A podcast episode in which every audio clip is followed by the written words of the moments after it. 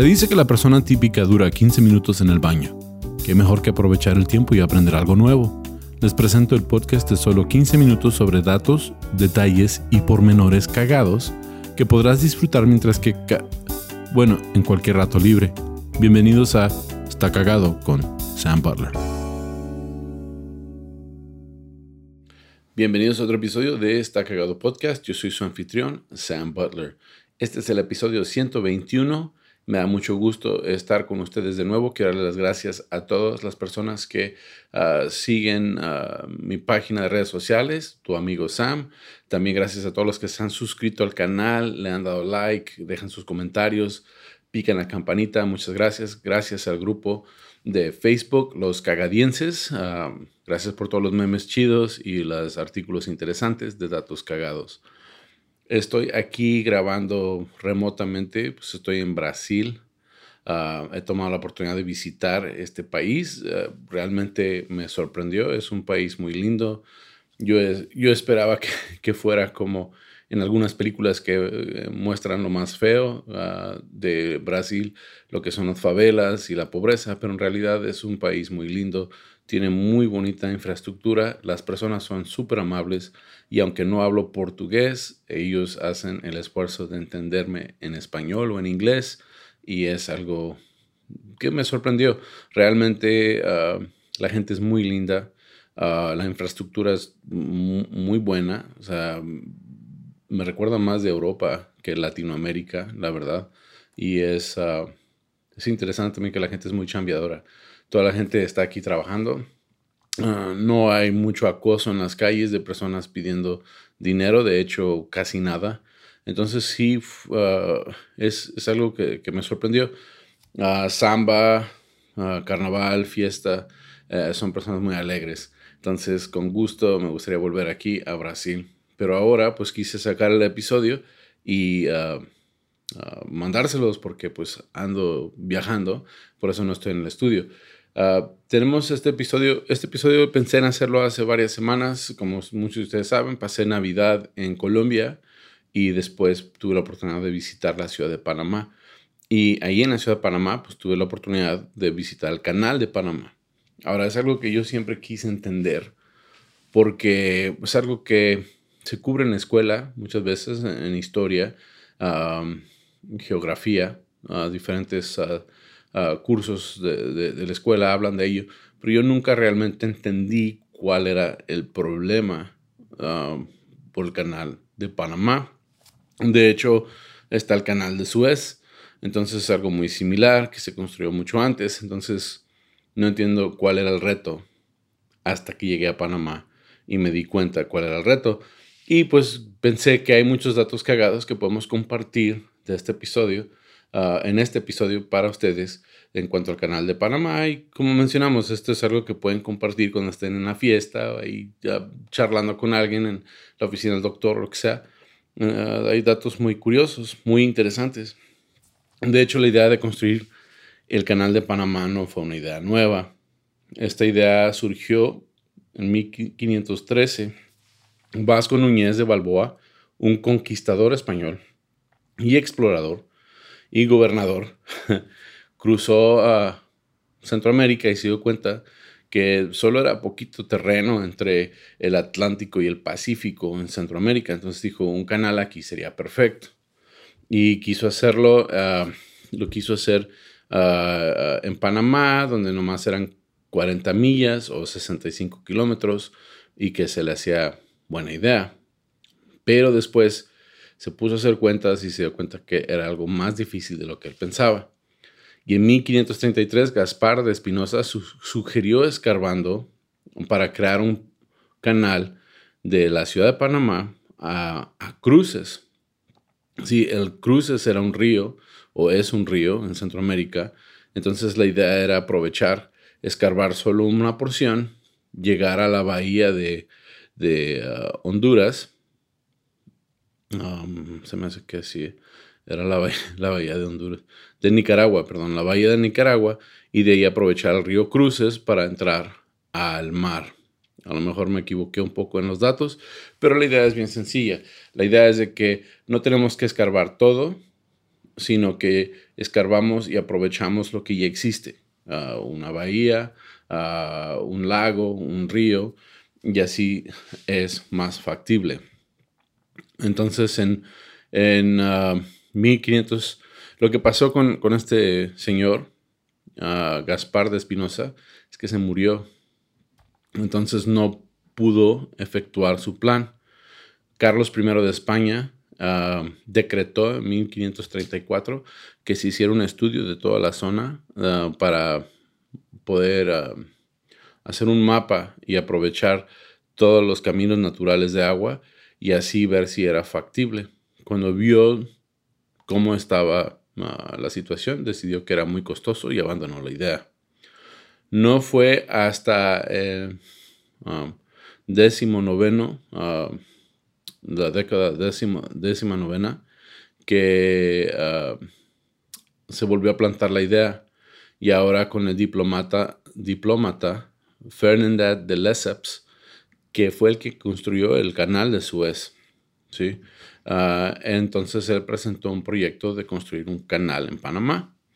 El gobierno se le hizo buena idea y este, decidió que iba a venir a hacerlo llega a Panamá y se da cuenta que no es tan fácil como él pensó. Ahora, aquí es lo que a mí me sacó de onda y el dato cagado de todo esto. O sea, que yo no, yo no tuve concepto de esto hasta que fui y vi y entendí cuál era el reto. Lo que pasa es que el canal de Suez es un canal nivel, o sea, está nivelado, entonces por ahí pueden abrir y pasar los barcos libremente está en Medio Oriente. Medio Oriente, ¿sí? Aquí en Panamá el reto es que no es plano, sino que hay cerros, hay topografía distinta a la topografía de, del canal de Suez. Entonces tenía que ser un canal desanivelado. ¿Qué significa eso? Lo que significa es que tenía que hacer una serie de, de, de muros de cada lado de la excavación de diferentes alturas para que pudieran flotar el barco sobre la elevación de los cerros y volver a bajar. Y esto implicaba que tenían que hacer dos muros con compuertas, llenar esa, esa sección de agua, flotar el barco ahí, llenar la próxima sección de agua al nivel de donde estaba el barco, bajar la compuerta, flotar el barco, subir la compuerta y volver a flotarlo a otro nivel más alto, y así sucesivamente hasta que pudieran librar ah, los obstáculos en cuanto al desnivel que existía. Entonces Lesseps ah, dice, no lo puedo hacer, es muy complicado, este no es el presupuesto que yo di. Entonces él empezó a buscar otras alternativas, de nuevo volviendo al plan de hacer un canal a nivel, a llegar a un cuerpo de agua que pudiera contener un barco y de ahí aprovechar el río y algo un poquito más natural.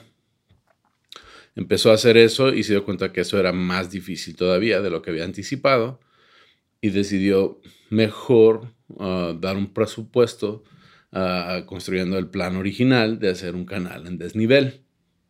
Lo que pasó es que su compañía en ah, Francia, donde es él, acaba de declarar bancarrota y él ya no tuvo los fondos para poder lograr el presupuesto, eh, el trabajo, el proyecto que él había dado presupuesto. Entonces, no solo se terminó el proyecto por falta de fondos, pero a él, de hecho, lo sentenciaron a cinco años de cárcel por no cumplir con su contrato.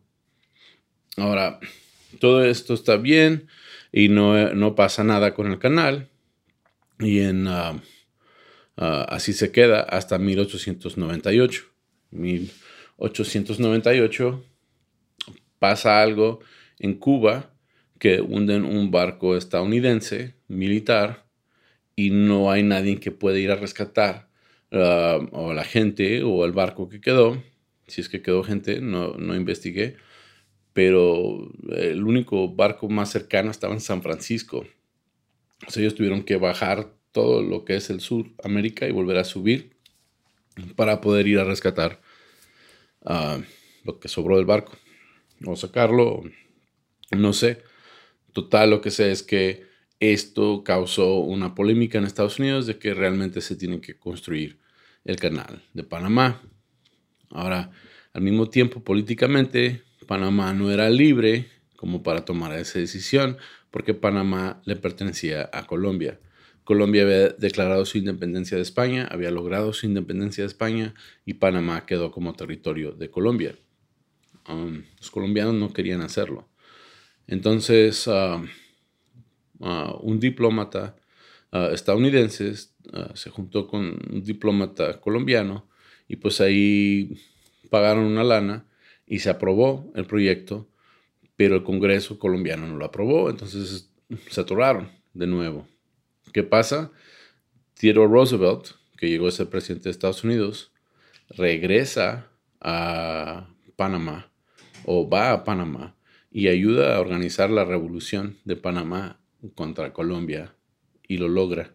Los panameños declaran su independencia de Colombia, logran su independencia y en ese momento empieza la construcción del canal de Panamá. Ahora, lo que hizo el gobierno de Estados Unidos le pagó a Francia 40 millones de dólares por lo que ya había hecho Lesseps y le pagó 10 millones de dólares a Panamá por el uso del terreno y así podía utilizar el terreno de pasaje y ahí estableció presencia Estados Unidos en 1903. El proyecto duró hasta 1914. ¿sí? Y no fue hasta se abrió el primero de enero 1914, pero no empezó a traficar o a, tener tráfico hasta el 15 um, de enero 1914. Y fue el primer barco que cruzó. Ahora, unos datos cagados es que cobran dependiendo del tamaño del barco y el cargamento. Algo que se me hizo súper interesante es que lo, lo, que más han cobrado hasta la fecha son como 380 mil dólares a un crucero noruego que pasó por ahí hace poco. Entonces, ah, anteriormente había sido un crucero de Disney que pagó como 300, 330 y tantos mil dólares por, por hacer lo mismo. Y sabemos que el canal de Panamá, de hecho, es responsable por el 40% del ingreso nacional anual. O sea, que son miles de millones de dólares lo que cobran por dejar a las personas pasar por ahí. Ahora Estados Unidos se adueñó del canal hasta 1999, cuando se lo entregó al gobierno de Panamá. Se me hizo súper interesante también, estando en Panamá, que cobraban todo en dólares americanos. O sea, como que se les quedó el dólar americano y todo se hacía en dólares. La ciudad también, la infraestructura, se me hizo muy ah, interesante que la infraestructura era 100% gringa. O sea, yo sé que Estados Unidos estuvo ahí, pero pues ya hace más de 20 años que se salieron de ahí, 24 años en este punto, y, sigue la infraestructura estadounidense. Ahora, ah, Panamá es una ciudad muy linda y, tiene muchos, muchos beneficios si, si quieren ir. Uh, muy, muy linda ciudad. Ah, algunos datos interesantes siguiendo con el canal es que 25 mil personas murieron en ese proyecto. Ahora, algo que fue súper interesante es que 20 22 mil de ellos murieron durante la porción francesa, ¿sí? Y más bien murieron por enfermedad, no tanto por accidentes, aunque sí hubo personas que murieron por accidentes y sabemos que las cifras tal vez eran más altas porque solo reportaron a las personas que murieron en el hospital, no necesariamente personas que se fueron y murieron en sus casas. Estados Unidos después gastó 375 millones de dólares para completar ese proyecto. Estamos hablando de 375 millones de dólares en 1914. 1903 a 1914. Fue una cifra, la cifra más grande de un proyecto de construcción hasta la fecha, de, eh, hasta esa fecha de, inversión de Estados Unidos. sabemos que en 2021 2.1 billón de dólares estadounidenses, que son 2 mil millones de dólares ah, en español, sí, pasaron por ahí. Ahora, otro dato es que la tarifa más barata que han, que han cobrado son 36 centavos y fue porque un... Ah, ah, no fue, ni siquiera fue barco el que cruzó, sino que fue un nadador que, quiso nadar al canal y le cobraron 36 centavos en 1928 por nadar los 50 kilómetros del canal. Entonces, eso es muy interesante también. Ahora, esto yo sé que tal vez no sea un tema que, sea muy, muy ah, ah, de fiesta, pero sí es algo muy, son datos muy interesantes y de, una de las obras de construcción más importantes de, nuestros tiempos, porque conectan las dos mitades del mundo. Y, es algo, si tienen la oportunidad de ir, se tarda como ocho horas en cruzar un barco desde el, desde el uh, Atlántico al Pacífico. Uh, yo cuando fui a visitar me quedé como 10 minutos, vi cómo funcionaba todo y dije, bueno, ya estuvo, ya me voy. Esto está súper aburrido, pero súper interesante la misma vez. Si tienen la oportunidad de visitar Panamá, se los recomiendo. Muy chido país. Gracias. Uh, eso es todo por este episodio de Está Cagado Podcast, el canal de Panamá. Ojalá lo hayan disfrutado. Uh, con eso, pues los dejo. Nos vemos en el próximo episodio. Gracias de nuevo a todos ustedes. Si me quieren seguir en redes sociales, me encuentran como tu amigo Sam. TU Amigo Sam. Y con eso me despido. Hasta pronto. Nos vemos.